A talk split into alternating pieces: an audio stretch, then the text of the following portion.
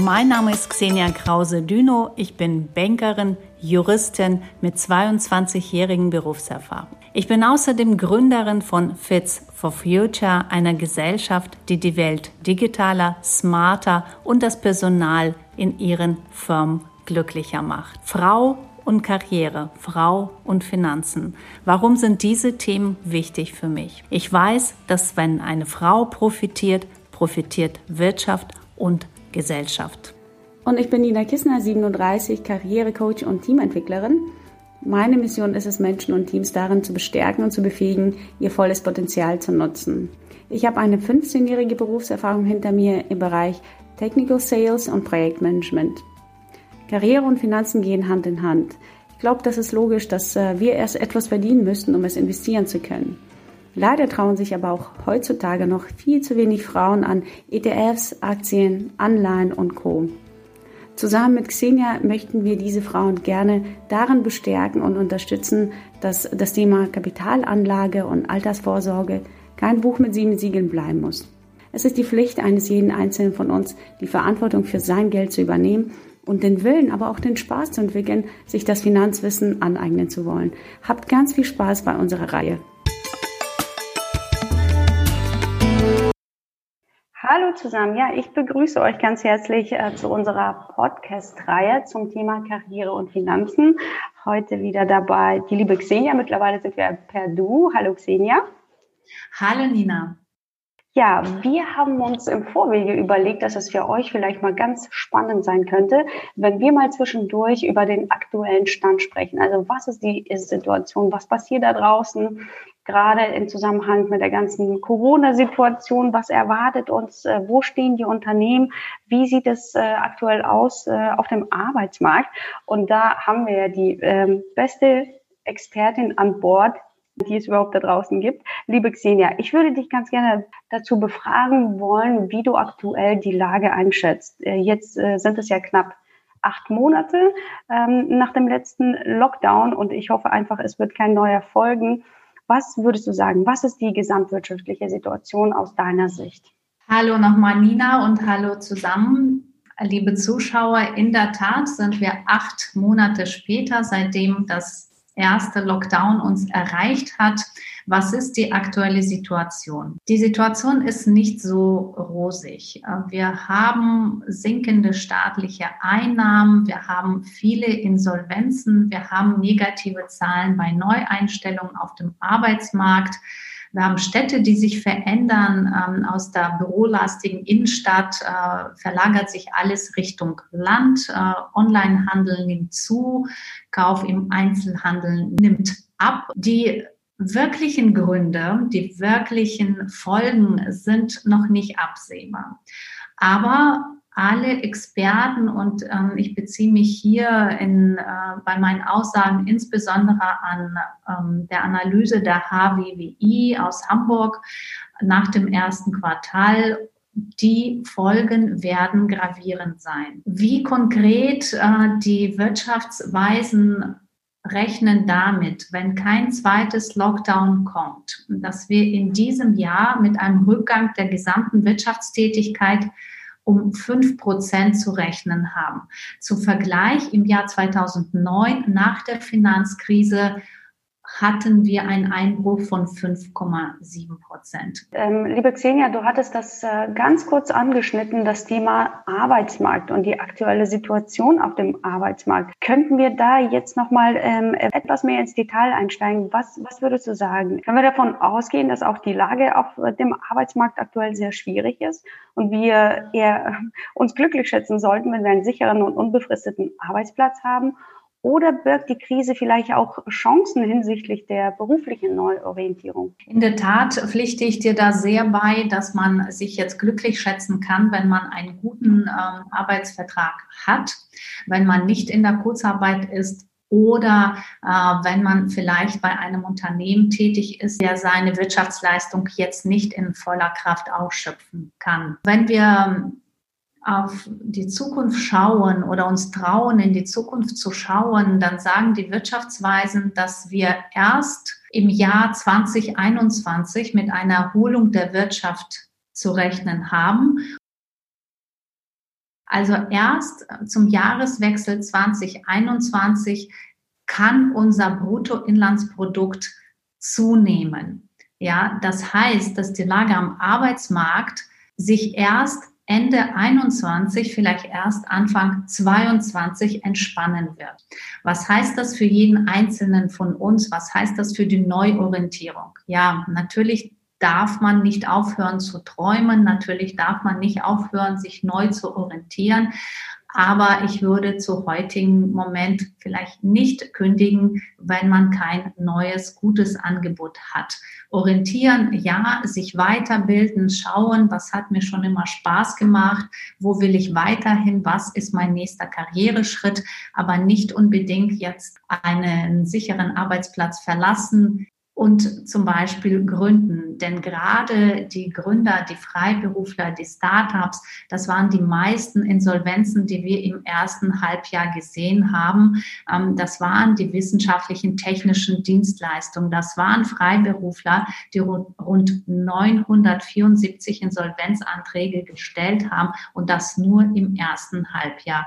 Also träumen ja, neu orientieren ja, aber vielleicht nicht unbedacht handeln, nicht unbedacht und auch stolz kündigen und sich wohin begeben, wo es keine Sicherheit gibt. Da stimme ich dir vollkommen zu. Also äh, man muss ja nicht gleich alle äh, Brücken abbrennen sozusagen. Man kann ja parallel ne, sich weiterbilden lassen. Das hattest du ja erwähnt. Man kann ja verschiedene Online-Kurse machen oder eine Fortbildung mal machen, die man immer schon machen wollte. Gerade bei Unternehmen, wo vielleicht aktuell Kurzarbeit angesagt ist, könnte man sich jetzt schon die Weichen für seine berufliche Zukunft stellen, aber dennoch quasi äh, dieses Rückgrat ähm, zu wissen, dass da immer ein sicheres Einkommen sein wird, auf das man sich verlassen kann, äh, bis die Lage sich ein bisschen entschärft. Wenn wir jetzt äh, das Augenmerk auf uns Frauen nochmal richten, ne? also viele Medien berichten ja davon, dass Frauen, insbesondere, insbesondere auch die Mütter, so ein Stück weit die Verlierer sind die als Verlierer aus dieser Krise hervorgehen. Die mussten ja natürlich vieles, vieles auffangen. Ähm, ich äh, sag nur Homeschooling und ähm, die Kinder betreuen und so weiter über viele, viele Monate hinweg. Was würdest du sagen? Wurde die Frau durch diese Krise in die 50er Jahre, ich sag mal, zurückkatapultiert oder kann auch sie ähm, irgendwo ihre Vorteile aus der aktuellen Situation ziehen. Würdest du vielleicht sogar mir beistimmen, dass die Ära der FaceTime ein Stück weit ausgedient hat, wo es darum ähm, eben ging, ne, dass je länger ein Mitarbeiter im Büro verweilt, äh, desto wertvoller ist er für das Unternehmen? Oder wird vielmehr der Fokus auf die eigentliche Leistung gelegt? Was hat ähm, der oder diejenige eigentlich erbracht? Was hat er oder sie geleistet? Dass da ein Stück weit auch andere Arbeitsmodelle zulässig werden, mehr Homeoffice oder vielleicht äh, ein Mix aus beidem.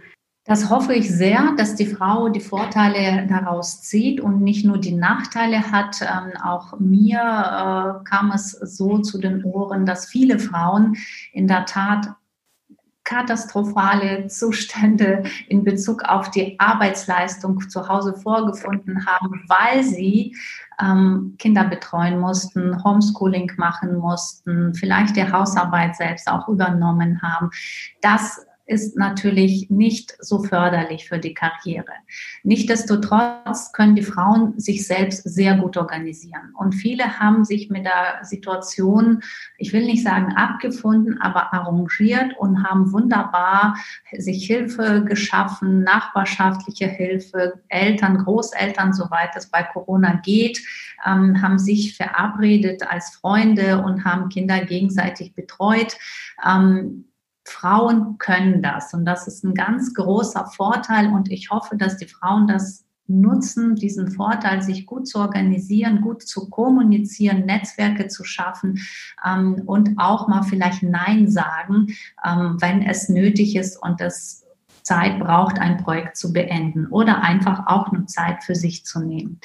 Die Zeit im Büro, hast du recht, ich wäre mit beiden Händen dafür, dass Präsenz im Büro nicht gleich Arbeitsleistung ist und dass man, die meisten Chefs das vielleicht in der Zukunft nicht mehr so betrachten. Ähm, haben die Frauen sich zurück in die 50er Jahre katapultiert? Leider ja.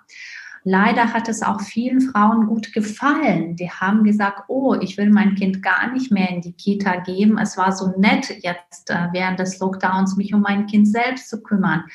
Es ist auch eine legitime Lösung. Es ist toll, wenn die Frau sich selbst um das Kind, Küche und Hausaufgaben kümmern möchte. Aber für die Karriere oder für die Entwicklung ist es nicht besonders förderlich. Das wissen wir, glaube ich, alle. Wenn die Frau damit glücklich ist, warum nicht? Ähm, ich bin nur dafür, dass die Frau sich im Klaren ist, welche finanziellen Nachteile sich daraus ergeben und was das für ihre Rente bedeutet. Also wenn man sich entschieden hat, ein Stück weit zu Hause zu bleiben, soll man das tun. Gleichzeitig soll man dann mit dem Ehemann vielleicht ein Vertrag schließen, dass er dann für die Rente was einbezahlt, dafür, dass die Frau die Hausarbeit übernimmt. Insgesamt das Thema Bildung und Thema Mindset eines Investors, das finanzielle, äh, die finanziellen Kenntnisse, das ist mir sehr wichtig und egal wie sich die Frau entscheidet, ob für Karriere oder für den Haushalt und Kinder, das ist hier die Chance, sich weiterzubilden, sich ähm, zum Thema Finanzen zu bilden. Es gibt eine ganze Menge Online-Seminare, Online-Kurse, Bücher, Podcasts wie unsers, ja, ähm, dass man sich das anhört. Wie gehe ich mit meinen Mitteln, die ich jetzt noch habe, weil ich noch arbeite oder äh, wenn ich es weniger habe, wenn ich zu Hause geblieben bin? Wie sichere ich mich für das Alter ab? Das ist ja wirklich tatsächlich die Chance, ne, sich dieses Finanzwissen aufzubauen. Das ist ja mit der Grund, weshalb wir diesen äh, Podcast ins Leben gerufen haben. Es ist ja un unser persönliches Anliegen, da die Frauen wach zu rütteln. Und äh, wenn wir jetzt aber auch ähm, über das Thema Vermögensaufbau sprechen und die Frauen jetzt endlich anfangen, sich auch mit ihren Finanzen ein bisschen mehr zu beschäftigen, sich dieses Wissen anzueignen und sich auch unter anderem hoffentlich unseren Podcast mit anzuhören, wie würdest du die aktuelle Lage oder in Bezug auf die aktuelle ähm, Lage das Thema Investition angehen? Ist jetzt ein guter Zeitpunkt zu investieren, wenn ich jetzt zum Beispiel mittlerweile mir ein Depot eröffnet habe und ich würde gerne loslegen? Was muss ich jetzt aktuell in Betracht ziehen? Was muss ich berücksichtigen? Gibt es vielleicht Anlagemöglichkeiten, die sich jetzt in dieser Corona-Zeit am besten für eine Altersvorsorge eignet? Ah, ja, Nina, jede Krise ist eine Chance. Definitiv äh, soll man äh, sich Gedanken machen, wohin investiere ich, auch in der Krise. Gleichzeitig soll man schauen, wo stehen wir jetzt. Und wenn ich äh, mir den Immobilienmarkt angucke, das ist, glaube ich, die beliebteste Anlageform, vor allem bei Frauen. Man denkt, für Wände ist eine sichere Sache. Ähm, der Immobilienmarkt gerät in Bewegung während der Krise. Wir werden sehen, dass die Büroflächen weniger benötigt werden. Also sollen wir schon mal nicht in die Asset Art äh, Büro oder Office investieren. Wir werden sehen, dass Homeoffice benötigt wird und damit auch mehr Platz zu Hause. Wir haben es schon beobachtet, dass Randlagen der Metropolen äh, teurer geworden sind. Ich schätze, die werden weiterhin steigen. Also soll man hier überlegen, ist es jetzt ein guter Zeitpunkt, in die Immobilie einzusteigen? Ich warne davor, irgendwas zu kaufen, ohne sowohl den Zeitpunkt zu betrachten, wie auch die eigene finanzielle Kraft zu ähm, betrachten. Denn wir haben gestern gerade gelesen von der Verbraucherzentrale Hamburg, ähm, die uns über die Risikoaufschläge vieler Banken informiert hat. Das heißt, selbst wenn man 100.000 Euro angespart hat, wird man bei einer Finanzierung schnell merken, dass man damit überhaupt nicht weit kommt. Zumal wir in Hamburg, wenn wir eine Immobilie kaufen würden, fast mit einer halben Million äh, als Marktwert, als Kosten ähm, schon rechnen müssen. Und da sind 100.000, die wir selbst angespart haben, zwar eine gute Summe und lobenswert, vor allem für die, die weniger verdienen und so viel angespart haben. Aber wir sehen, damit kommen wir nicht weit. Die Preise sind nach wie vor weit oben und die haben keine Anstalten gemacht, runterzugehen. Wenn wir jetzt Aktien betrachten, das ist äh, wahrscheinlich dann ähm, eine andere Art, äh, auch eine beliebte Art zu investieren, äh, total konträr zu Immobilie. Nichtsdestotrotz schauen wir uns auf den Aktienmarkt kurz an. Und wir sehen, an der Börse ist auch wenig passiert. Die Börse spiegelt für meine Begriffe im Moment überhaupt nicht die Wirtschaftslage in der Welt ab. Und das ist gefährlich. Genau, mich würde mal interessieren, womit das äh, einhergeht. Ich würde jetzt vermuten, oha, den Unternehmen geht es nicht so gut. Ähm, wahrscheinlich gehen die Aktienpreise runter. Perfekter Zeitpunkt, um für mich in diesen Aktienmarkt einzusteigen und günstig Aktien zu kaufen. Absolut, äh, gebe ich dir vollkommen recht. Viele denken so, gleichzeitig muss man Wert für Wert betrachten. In der Tat sind welche runtergegangen, welche Preise. Die gesamte Börse hat geschwankt, aber wirklich nur minimal. Und das ist für meine Begriffe nicht das, was wir in der Wirtschaft sehen. Ich hatte ja erwähnt, es gab viele Insolvenzen, wenn wir die Baubranche betrachten, wenn wir Gastgewerbe betrachten, wenn wir Handel betrachten. Es gab allein im ersten Halbjahr in pro jede Branche eineinhalbtausend Insolvenzanträge. Das spiegelt sich an der Börse gerade nicht wieder. Deswegen abwarten, Tee trinken, Geld sammeln und noch nicht unbedingt direkt äh, in den Aktienmarkt einsteigen. Gleichzeitig gibt es Werte, die unwahrscheinlich gewonnen haben in der Krise. Das ist zum Beispiel Dräger, ein Unternehmen aus Lübeck. Mhm. Ähm, die medizinische Technik herstellen, unter anderem auch die Beatmungstechnik. Hier ist natürlich die Frage, hat man äh, rechtzeitig die Aktie von Dräger gekauft und wäre jetzt schon nicht zu spät? Auf solche Unternehmen soll man achten, wenn man einzelne Aktien kaufen möchte und kein Depot, kein, also kein Fonds, Entschuldigung, kein Aktienfonds in sein Depot nehmen möchte, dann würde ich wirklich auf die Werte aus der Medizin, Orthopädie, Beatmungstechnik ähm, achten. Gestern gab es auch die Meldung, dass die Gaspreise steigen. Und hier soll man natürlich auf die Länder gucken, wenn wir international schauen, die Gas haben. Wir sehen in Russland den Gazprom-Aktie ist sehr gefallen. Sollte man drauf schauen, wenn man auf Russland vertraut, auf Gaspipelines etc. vertraut, sollte man sich diesen Wert anschauen. Aber ich sage hier auch anschauen, beobachten, nicht gleich kaufen, wenn man zum Unternehmen gar keinen Bezug hat oder über das Unternehmen nichts weiß erstmal ein paar Monate anschauen, vielleicht eine Aktie, vielleicht nur 1000 bis 3000 äh, Euro investieren, aber um Gottes Willen nicht gleich viel investieren, vor allem wenn man kein, äh, keine Erfahrung hat ähm, mit Aktienkäufen. Weitere Punkte, also Fonds ist natürlich diversifizierteres Risiko. Wunderbar kann man auch gut reingehen, denn da sind ja Manager, die das für einen managen könnte man jetzt machen, wenn man äh, ungeduldig ist und sagt, ich spare, aber ich weiß nicht wofür. Zinsen auf dem Sparbuch gibt es auch nicht. In kleinen Raten, zwei bis 300 Euro im Monat, kann man in, in die Fonds einsteigen. Man kann in die sicheren Anlagen jetzt einsteigen. Aber um große Gewinne zu machen, rate ich äh, noch abzuwarten. Also ich höre einfach ähm, aus, aus dem, was du bis jetzt berichtet hast, raus, dass es vielleicht gar keine schlechte Strategie ist, tatsächlich sich jetzt erstmal ein bisschen zurückzunehmen, sich einen Überblick zu verschaffen, sich da Wissen nochmal anzueignen, wo man ähm, gewisse Lücken verspürt und erstmal schauen, wie sich das Ganze entwickelt, nicht wahr? Absolut. Also auf keinen Fall äh, Pseudo-Experten hören oder, ähm, oder lesen und schaut, wenn ihr mit jemandem zu tun habt, welchen Background hat er, hat er überhaupt Kenntnisse, ähm, hat er vielleicht das als Beruf gelernt über mehrere Jahre und nicht über zwei Monate, einen monatigen Kurs. Warum ist die Person berechtigt und legitimiert, mit euch zu dem Thema zu sprechen? Und erst dann, wenn man selbst sich eine gewisse Sicherheit Sicherheit eingeeignet hat, gewisse Kenntnisse eingeeignet hat, ein bisschen den Markt beobachtet hat, äh, sich dauerhaft wirklich täglich informiert, wie der Markt funktioniert. Erst dann würde ich mit größeren Summen in den Markt gehen und das betrifft sowohl den Aktienmarkt wie auch die Fonds wie auch die Immobilien. Liebe Xenia, ich danke dir für diesen Einblick. Äh, wir haben uns ja wie Anfang schon erwähnt, darauf äh, geeinigt, dass wir regelmäßig so einen Ist-Zustand beleuchten möchten mit dir. Und ähm, ja, in den nächsten Folgen, die jetzt äh, kommen werden, wollen wir aber auch ein Stück weit die Basics nochmal klären. Ne?